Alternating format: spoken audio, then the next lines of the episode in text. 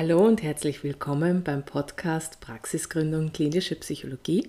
Mein Name ist Sarah Al-Hashimi und in der heutigen Folge interviewe ich Christine Stöcker-Knees.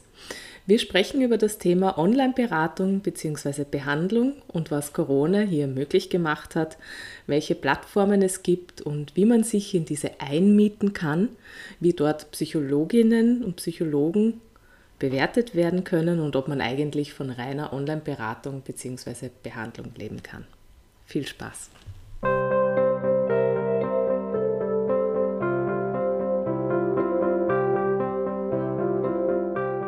Ja, liebe Frau Magister Stöger-Knees, vielen Dank, dass Sie sich bereit erklärt haben für dieses Interview und sich Zeit nehmen, über das Thema Online-Beratung und Behandlung mit mir zu sprechen. Möchten Sie sich kurz vorstellen? Ja, gerne. Danke mal überhaupt für die Einladung oder dass Sie Interesse daran haben. Ich bin äh, klinische und Gesundheitspsychologin und Psychotherapeutin, habe verschiedene andere Ausbildungen, auch in Konfliktberatung, Traumatherapie, in anderen Richtungen, auch so ein bisschen Richtung energetische Psychologie, um der mhm. ich äh, viel Freude habe. Bin auch im Bereich Supervision tätig, Training jetzt weniger, aber auch halte ab und an Vorträge und bin so von meinem ersten Standbein her oder so meine Herkunft ist die Krisenintervention, mhm.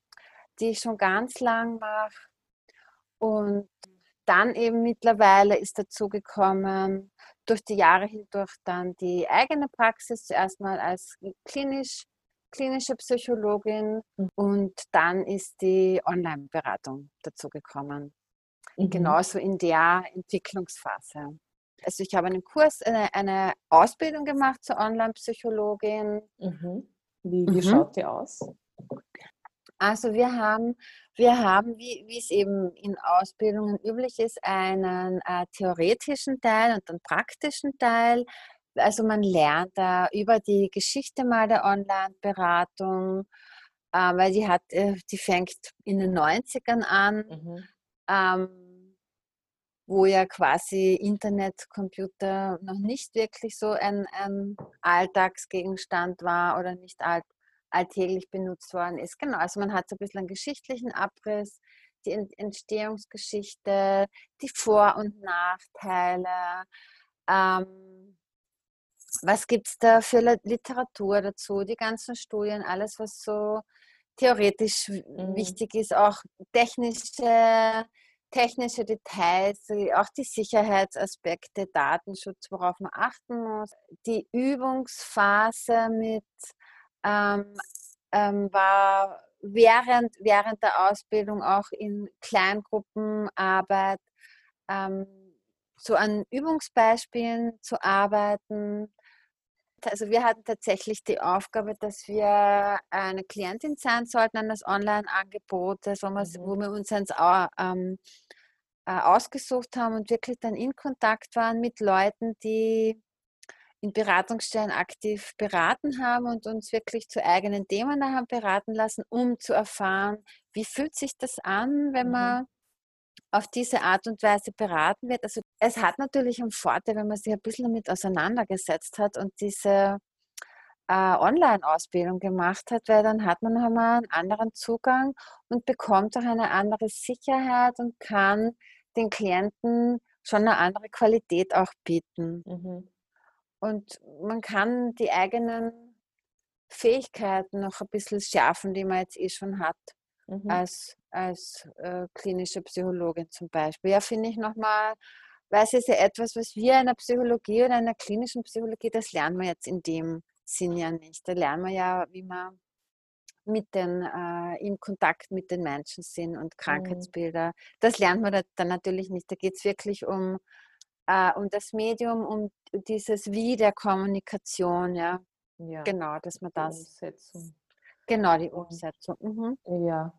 Und ähm, also sagen auch oft Online-Beratung, ist auch Online-Behandlung dann sozusagen möglich? Diese gesetzlichen, also diese Rahmenbedingungen haben sich mit Corona verändert und ich sage deshalb wahrscheinlich ganz automatisch Beratung und nicht Behandlung, mhm. weil es diesen äh, rechtlichen Rahmen äh, für Behandlung nicht gegeben hat vor Corona. Okay. Und wie sich das dann wandelt, ähm, ob da etwas davon bleiben kann, ist die Frage. Also das heißt, da gibt es dann immer so die, die Grauzone, was ist dann Beratung, was ist dann mhm. Behandlung, wo man, ähm, wo man dann abwägen musste. Jetzt aber hat sich das Bild verändert. Ich hoffe auch, es wird diese Öffnung weiterhin geben. Ja, also hätten wir das Interview vor einem halben Jahr gemacht, dann wäre es auch noch nur die psychologische Beratung gewesen. Ja, dann wäre es die psychologische ja. Beratung gewesen, ja. Auch wenn es Online-Beratung heißt oder in Ver Vergangenheit so genannt wurde, jetzt ist es erweitert durch Corona. Jetzt gibt es plötzlich etwas anderes. Corona macht es möglich. Es ist auch legal. Mhm. Was vorher nicht legal war, das ist ja auch dann interessant, das so zu beleuchten, wie plötzlich die Mechanismen sich ändern und das, was vorher nicht wirklich psychologische Behandlung war, ist plötzlich doch möglich. Ja? Mhm. Genau, und das, und das passt dann vielleicht auch gut dazu, dass äh, Leute vielleicht äh, eine Online-Beratung gewählt haben, jedoch eine, zu einer Behandlung gekommen sind. Ja? Also die unterscheiden ja jetzt teilweise selber nicht genau. Welche Eigenschaften haben Patienten, die lieber eine Online-Beratung, Behandlung haben möchten und welche, die lieber in die Praxis persönlich kommen? Also wenn äh, Leute, die selber viel unterwegs sind, beruflich, mhm. äh, mögen es oft gern, nicht noch wohin kommen zu müssen. Mhm. Also von wie in einer angenehmen Umgebung zu sein oder im Anschluss an etwas und nicht nochmal wohin fahren, wenn sie schon viel unterwegs sind. Mhm. Oder auch Bedingungen wie Mütter mit kleinen Kindern, mhm. Familien, die sich, wenn sie vom Arbeitszimmer aus eine Online-Beratung, Behandlung, Therapie mh, hm, beanspruchen können, dass mhm. das auch etwas Angenehmes ist, dann den Kindern zu sagen, ich bin jetzt mal für eine Stunde nicht da und werden dann anklopfen, ja, aber ich will mhm. jetzt nicht gestört werden, dass dann noch was, dass es leichter auch zu organisieren ist. Und dann gibt es umgekehrt noch die, die sagen, äh, gerade wieder umgekehrt, wie ich war so viel international unterwegs oder ich habe selber, muss ich immer so viel Online-Meetings machen. Ich will, ich will jetzt in Ruhe in der Praxis sein. Also das mhm. gibt es auch, ja. Und Corona bringt noch einmal alles, also bringt noch einmal alles durcheinander im Sinne von durcheinander oder öffnet auch Kanäle. Also auch Menschen, die vorher, die sich nicht vorstellen konnten, online äh, sich behandeln, beraten zu lassen, haben bemerkt, dass es sehr wohl machbar ist, dass man sehr wohl, äh, dass die Beziehungsbasis bleibt, mhm. dass das Vertrauen bleibt ähm, oder, oder weiter wächst. Oder auch so die, die Erfahrung von, aha, Wechsel von der Praxis zum asynchronen Beratung, zur asynchronen Beratung habe ich auch. Ja, plötzlich von dem sich regelmäßig sehen mhm. zu gar nicht mehr sehen und nur mehr schreiben also es verändert die, es, die Zugänge sind verändert, Menschen probieren Neues aus, also auch so ein bisschen experimentieren. Das heißt, die sind ja auch örtlich flexibel, jetzt in Corona halt äh, begrenzt, aber von Bundesland zu Bundesland kann man noch fahren, natürlich, oder äh, dann wieder woanders zu Hause sein. Mhm. Ähm, genau, so. Also das hat sich geändert. Sie sind ähm, experimentierfreudiger. Mhm. Ja, aber sonst kann man vielleicht, ob es da so eine typische Eigenschaft gibt, naja, also zumindest darf man kein Internethasser sein. Das wäre mhm. schwierig. Mhm. Also wenn ich, ich kann mich auch erinnern, es gab schon jemand, die, die hat, die war auf Reisen in Asien und der ist, äh, die wollte einfach äh, äh, deutschsprachige Psychologin haben und, und mhm. nicht aus dem asiatischen oder englischen Raum, weil es dann schon nochmal was anderes ist, in der Muttersprache mhm. sprechen zu können. Und die wollte gar nicht online. Also für die war es wichtig, dann in Österreich in die Praxis zu kommen. Aber mhm. weil sie weg war, war es ja wichtig. Also das heißt, auch wenn man nicht die Online-Affinität hat, obwohl das eine junge Frau war, die definitiv aufgewachsen ist mit dem Medium. Mhm. Ähm, genau. Also das heißt, das muss gegeben sein. Zumindest dieses, ich darf den Computer nicht hassen. Oder das Handy, ja, weil es geht ja mit Handy auch. Genau. Naja, es ist ja auch eigentlich nichts anderes als ein Telefonat in einer Notsituation, wenn man ja. nicht äh, sofort in die Praxis kommen kann, nur dass man sich halt dann sehen kann. Aber was mhm. schon dazu kommt, ist dann das, äh, das Datenschutzthema übers Internet, das, das ja beim Telefonat früher so noch nicht so präsent war. Na, na, es war nicht so präsent. Ja, genau. Und wenn Sie das sagen, ja, genau, da ist es dann wichtig, dass man als Online-Psychologe sich einen, einen geprüften Zugang nimmt. Ja, das ist, da gibt es ja eh eben zum Beispiel das Bärenet in äh, Deutschland, das ist eines der bekanntesten, ich glaube das älteste. Inter, äh, InstaHelp in Österreich, die sind geprüft, zertifiziert. Also ist noch einmal anders als auf Zoom, obwohl das im Moment auch mit Zoom auch erlaubt ist. Aber das heißt, Skype, Zoom bieten das nicht zu, obwohl es noch Zoom definitiv besser ist. Kann man sich da dann ein Profil anlegen und zahlt dann irgendwelche Gebühren? Also in Österreich ist es so, dass InstaHelp jetzt durch Corona das Angebot gestartet hat, dass ich, glaube ich, die Psychologen kostenlos, also für die Psychberufe, glaube ich, war auch für Ärzte zugänglich kostenlos. Wie die das dann handhaben, ob man dann was zahlt äh, wie da die, die, die Preispolitik ist, das weiß ich nicht, aber das war, also die haben, waren da großzügig und haben das ermöglicht. Genau, oder aber auch, und so habe ich auch angefangen, über mhm. Wo man sich dann ein äh, Profil anlegt, wo man dann äh, auch bewertet wird, ähm, ein bisschen was über sich, quasi gibt es ein paar Sets, wo man, wo man über sich äh, etwas erzählen kann oder, oder schreiben kann. Mhm. Manche haben eine, eine Videovorstellung. Wenn man da dabei ist, dann wird dann kann man diese Plattform auch für eigene Klienten verwenden. Ja? Mhm. Genau. Und ansonsten gibt es eben Plattformen, wo man entweder auch, also die haben eine unterschiedliche Preispolitik und man muss dann etwas dafür zahlen, dass man sich da einmieten kann und die, die den Datenschutz und ähm, den Zugang hat und das Profil äh, angelegt ist, etc. Ja. Mhm. Ja, eh witzig. Also das Wort eingemietet sein, es ist ja eine andere Form des Praxisraums, ja. Also ja, ist eh klar, ja, dass man da auch Miete äh, zahlt. Ja, für etwas Virtuelles muss man Miete zahlen, ja, gell, so was ist da die Miete? Ja, wo ist dein Schild? Naja, okay, ein virtuelles. Ah, ja, Genau, ja. Also so Umdenken ja. ist für mich auch so ein Umdenken, ja. Also ja. Dinge, die vorher noch nicht so bewusst dauern. Ja. Na, eh, so ein, mhm. die virtuelle Praxis. Also es gibt ja als Online-Psychologen, die nennen das dann auch so, mhm. die virtuelle Couch, die virtuelle mhm. Praxis. Ja, sieht mhm. man dann, wenn man ein bisschen googelt, wie das die Kollegen machen. Mhm. Ja, genau. Also teilweise machen das Kollegen nur so, die, die scheinbar keine Praxis haben und die dann halt äh, wen auch immer als Anbieter haben. Ja. Mhm.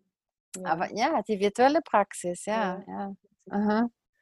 Ähm, ja. ja und, und, Sie haben auch gesagt, Sie werden da bewertet, weil ich habe in einer anderen ähm, Podcast-Folge auch über Aha. das Thema Bewertung von Psychologen online ja. gesprochen und wir Aha. haben eigentlich so äh, darüber geredet, das gibt es eigentlich so in der Form gar nicht online so wie für Ärzte zum Beispiel. Ja, genau. Aber ja. in InstaHelp gibt es das schon. Wie schaut das da aus? Ja, genau. Das schaut so aus, dass die Klienten nach einem gewissen Zeitraum, drei Wochen, vier Wochen, sechs Wochen, so ungefähr, kriegen die Fragen, mhm. wo die dann bewerten, wie also das Einfühlungsvermögen des mhm. Psychologen, die Wertschätzung, gibt es einen Fortschritt? Also es gibt einfach bestimmte Fragen, die mhm. bewerten die anonym mhm. und ähm, man kriegt das dann rückgemeldet, dass es da äh, eine Bewertung gibt und das scheint dann auf. Die können auch noch eigens äh, persönlich etwas äh, schreiben dazu über das Erleben.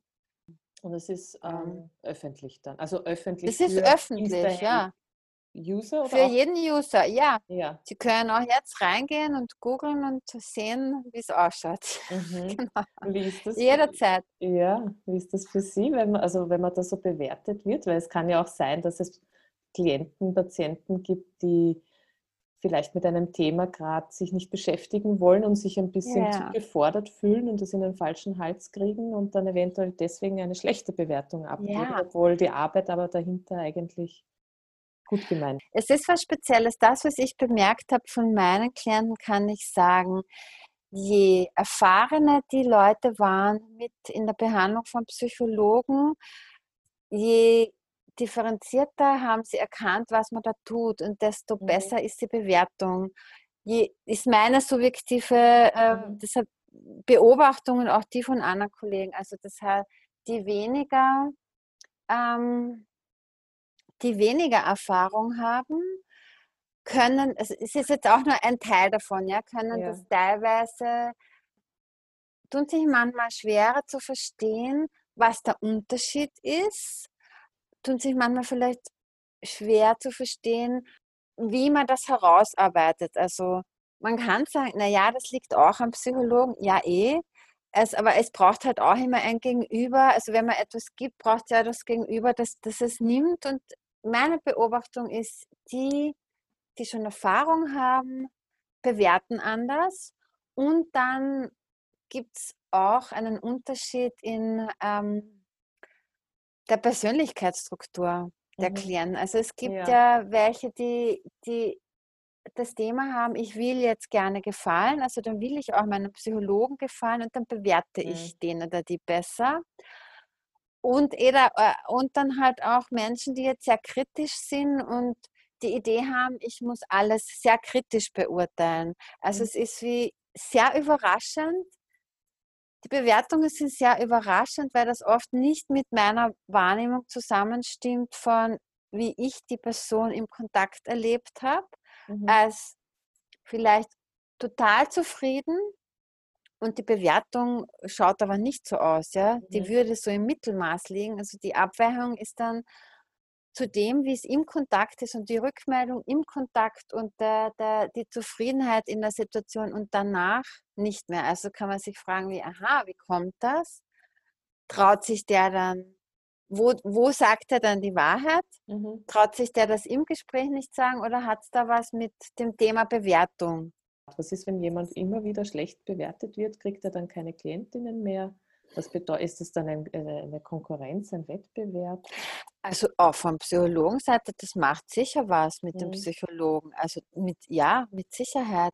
Also es entsteht da schon so äh, ein Vergleich einfach, Mhm. den man, den man, den man, kann man jetzt natürlich immer haben oder auch nicht. Also wenn wir Psychologen zu viel auf andere Psychologen schauen und uns verlieren dabei im Schauen auf die anderen, haben wir eher ein Mhm. Problem. Ähm, wie rechnen Sie mit Ihren Klientinnen, Patientinnen online ab, Ihre Honorare?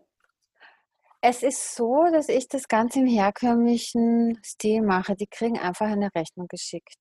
Es, ähm, es gibt aber andere Anbieter, andere Kollegen, die haben zum Beispiel eine Vorauskasse und erst nach Eingang des bezahlten Honorars vergeben die dann die Stunden. Ich mache das nicht so, Mhm. weil ähm, ich das so sehe wie als äh, eine Leistung, die ich geben kann und meinem Patienten und Klienten vertraue, dass die das auch begleichen und das tun die auch.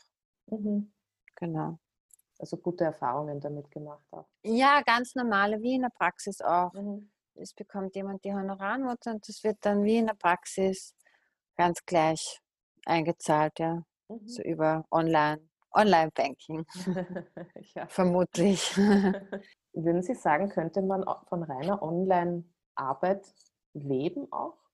Es, also es tun einige, es tun Mhm. manche, also einige, manche definitiv.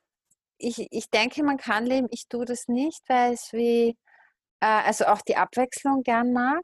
Mhm. Aber meiner, meiner Einschätzung nach kann man, kann man davon leben, ja. Also Mhm. kann man sich aufbauen, es wird das Klientel geben, also es gibt das Klientel und es braucht halt eine gute Homepage, dass man aufgefunden wird, gutes Marketing für, also einfach ein, anziehende Homepage und, und wenn man das will und wenn man da Freude hat, dann, dann läuft das, weil dann steckt man die Energie in das Projekt rein und, und das kommt dann an. Je mehr man an Möglichkeiten denkt, desto mehr Möglichkeiten tauchen auf und man kann mal auswählen und so dieses Auswählen ist ein gutes Gefühl, ja. auch in der Online-Beratung. Da wählt man die Kanäle aus, wie man beraten oder behandelt werden mag oder therapiert werden mag. Mhm. Genau. Ja.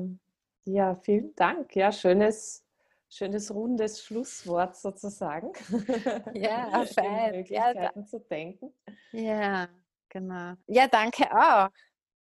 Ja. Hat mir Freude gemacht. Ja, Aha. auch, danke. Also ich werde auf jeden fein. Fall den Kanal online ausprobieren und, und, und nutzen wollen, ja. Ja, ja, machen Sie das. Ja.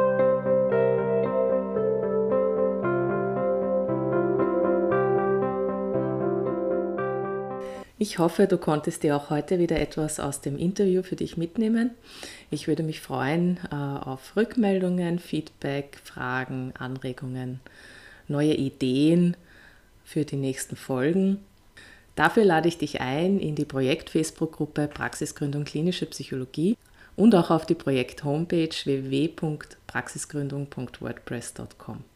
Ich freue mich auf dich. Alles Liebe, deine Sarah.